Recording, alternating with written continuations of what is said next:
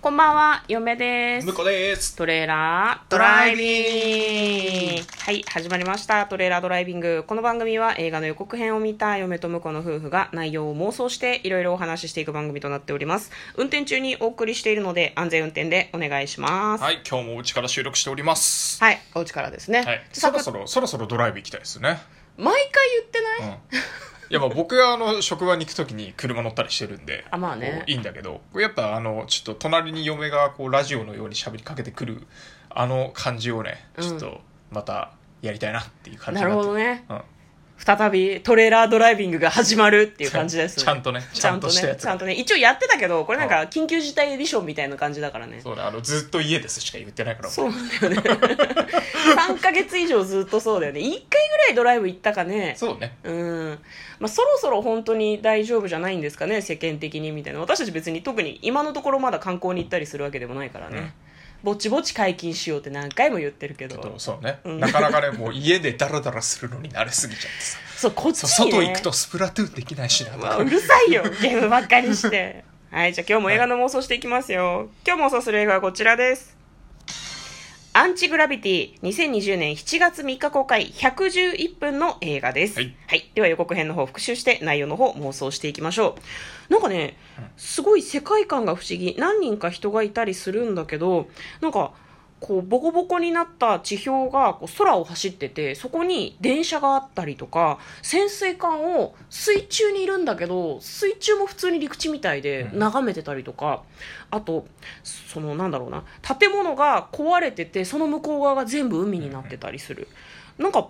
一人の人がですね僕に何が起こっちゃったんだろうもしかして死んだとか言ってるんだけど実はそこの世界はえ昏睡状態に陥ってしまって死んではいないんだけどなんかその意識を失っている人が行く世界らしいんだよね、そこにはね重力がなんか適当にしか存在しないのかな重力があったりなかったりする誰が調整してるのかっていうのはちょっとわからないんだけどそこでねなんか SF 的な戦いをしていくのかなっていうような話なんですよね昏昏睡状態になった人はこの世界に送り込まれるそこは記憶が作った世界ということでこう現実の世界が交錯するみたいな感じで通常ではありえないエッシャーの騙し絵みたいな感じの世界観でこう世界が広がってるんですよねで現実世界では人生がうまくいかなかったりする人もいるけどここでの方が生き生き生活できてる人もいるらしいんだよねじゃあずっとそこにいた方がいいのかなっていう感じで進んではいくんだけど話が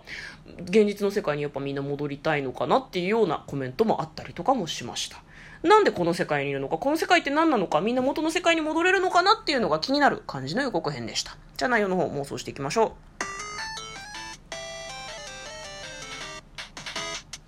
トレーラードライビング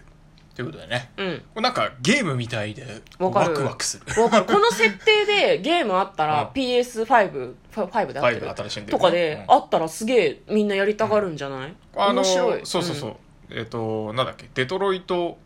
うんビカムヒューマンビカムヒューマンか、うんうんうんまああったけどやっぱさいなんかあのゲームの世界観みたいな映画ができるだけになってきたのがちょっと楽しいですねねそうなんだよねえー、本当に本当に映画にしてほしいねでもなんかなんだろう昏睡状態ってでもまた生き返る可能性があるってことだよねそうだからしあの脳が死ぬか生きるかみたいなあと戦ころっとてるみたいな感じかかもしれないうねんなるでほどねでもなんかこう無理やり繋がってるけどこれなんか諦めたら死んじゃうんじゃないかなっていう気もするし戦うのを諦めたらってこと、とか脳死状態になっちゃうのかでもあれかあのずっと昏睡状態でいればずっとこの世界にいれるのかもしれないしねなるほどねでもあんまり体にとってそんなにいいことではないような気がするけどねまあわかんないですそうやっぱりこうずつっとね、うん、あの終わっちゃうかもしれないからね死んじゃったら、そういうとか脳死状態になっちゃったらね、そういうエピソードあったりするかもね、その登場人物が急に一人いなくなっていなくなるってことはあいつは死んだんだなのか、あいつは目が覚めたんだなのか、うんそれともそれは中にいる人たちには分からないのかうん、これでもあれかあのここにずっといたい人はあの植物状態っていうか脳は死んでないけど目が覚まさないみたいな状態だったらずっといれるのかもしれないねうん、なんか分かんないよねもともと昏睡状態に陥るってことは病気だったとかさ、うん体に異常があった可能性があるわけじゃない、女の人がすごく私ここにいる自分の方が好きなのって言ってるのがちょっと印象的でしたね、そうだねだからさもゲームの中にいる人たちみたいな感じで振る舞えてるってことでしょ、死んだりもしないのかなじゃあそのなんだろう昏睡状態の世界の中でああどうなんだろうねでもなんかおその意識の中なんだとしたら、うん自分が死んだなって思うと死んじゃうような気がするけどねあ自覚を持ってはいけないとじゃあそういう意味で重重は力とかよくわかんないけどさ、うんうんうんやっぱ死んだなって思うとさうん、あーなんかプラシーボ効果みたいな感じこれはでこれは死ぬよなみたいなやつうんはうんうん意識の中とか、そうゲームの中みたいな感じだけどやっぱそこで死ぬとそれはすなわち肉体も死んでしまうみたいな大もっていうからまあそこからは出られ出ちゃうよね、うんうんうんまあでもなんかこれこういう映画とか設定を思い出すたんびに「マトリックス」すげえなって思うずいぶん昔の映画だけどでうもんあれが あれやっがぱあれ,、うんあれがねああいうこう現実とうんこう違う場所で戦って、うんめちゃくちゃこうなんていうの常人じゃできないようなアクションするっていうのがうんなんかこう走りじゃないですか、まあそうだね一番最初にやったっていうのがね、うん、すげえなと思ういや私これなんだろうインセプションとかもちょっと思い出したけどインセねプションもでもインうセプションも、んあの言うたら別世界って感じうんうんうんってなると、ちょっと要素としては「マトリックス」も入ってんじゃんあれは謎解き要素が強かっうんうたんうかんら、ううんん、あとそイのンセ世プション界の方世界の描写的にインセプションが近いかなと思って、あ重そうだね力がさ結構めちゃくちゃになってたじゃんあそこもさ夢の中みたいな感じだかあらの夢と現実の狭間みたいなとこうろんでうねん、うんうんなんか面白いよねこれでも一人さ構成メンバーがさ増えるとさその人の記憶が追加されるわけじゃん、うん昏睡状態の世界の中にそうすると世界もどんどん変わっていくような感じがするよねあ確かにねそのこの中に一体何人ぐらいいるのか分かんないけど世界中の昏睡状態の人がこの世界の中にいるって考える全員いとって考えるとね、うんそうなんだよねいろんな世界が増殖をしたりもしくは縮小したりっていうのを繰り返してるのかなっていうふうにすごい思うよねどこれどうなると終われるこの話そうそこ難しいよね、うんだから目が覚めちゃうのはバッドエンドかなでも目が覚めるのを目的に活動してるってことでいいのかなあどうなんだろうね、でも主人公の男性は目覚めたくないとはその言明してなかったから、うん目覚めたいと思ってるのかもしれないねそうだよね、うんって考えるとやっぱり目覚めるために敵を倒さなきゃいけないってこと、なんで敵を倒さなきゃいけないんだ敵ってそもそも誰なんだろうねえだからどっか抜けられる場所があるんじゃないあやっぱりゲートをじゃあ守ってる敵がいてそのゲートを抜ければ意識が戻るんだ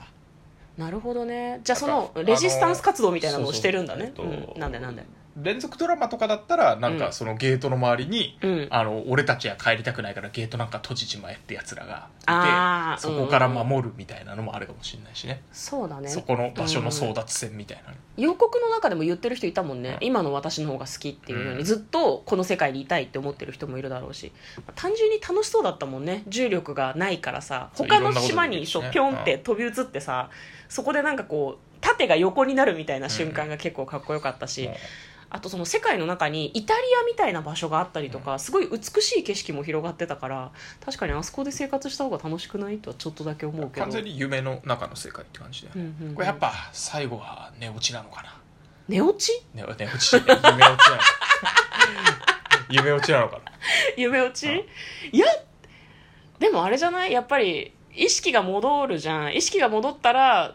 そっちの世界でも出会うんじゃないなんかでも覚えてないのかも、覚ね、えてなさそうだよねですれ違ってあ覚えてないんだっていうところで終わりなのかもね、なんかもしかしてこれ内容2段階ありそうじゃないなんか最最後は、うんえー、とやっぱりゲートから出ることで現実の世界に戻れるんだけどその1個前に現世の記憶を取り戻すっていうフェーズがもしかしたらあるかもしれないああなるほどねよく覚えてないことがあるそうそうそうそうやっぱ昏睡してるからいろいろ覚えてないんだけどでその宝物を手に入れると記憶が戻るからそうするとゲートから出たくなるとうんうんじゃないとさこの世界にずっといてよくないって思っちゃうじゃん、現世に大切な人がいるかもしれないのにそれ2段階構成になってるって嫁は思いますなるほどなでだから宝物を手に入れることによってその昏睡の世界で出会った人が実は家族だったとか同じように事故に遭って姿2人とも昏睡なんだけど2人で帰らなきゃって思えるみたいな感じで話がつながっていくかもしれないいいねどうっすかいいんじゃないですかいいっすかねはいはいいいと思いますはいじゃあそんな感じで、はいじゃあ簡単にストーリーを読んでまいりますすごくね映像も美しかったですよね VFX なんだと思うけど楽しみ楽しみはいえー、と事故に遭った男が目を覚ますとあらゆる建物や地面が重力を無視して浮遊する異様な空間が目の前に広がっていた記憶も失っており呆然としていた男に突如として黒い怪物が襲いかかる間一髪で何者かに助けられた男はヤンという男が率いる彼らの住処に案内されるそこで男は今いる世界が昏睡状態の人間たちが暮らす脳内の世界だと知らされる男と同じく彼らもまた現実世界では昏睡状態にあるというつまり昏睡だっていうことはみんな理解して生活してるっていうことなんですなるねほどすごいなんじゃあじゃかあ現世のうん記憶もまあちゃんとしてるだろうね、あるってことかあーちょっと外しましたねちょっとね映像が非常に綺麗だったので、うん予告編の方そもうぜひ見てほしいそうだね、うん、はいということで気になる映画でした嫁と向こうのトレーラードドライビングもあったねー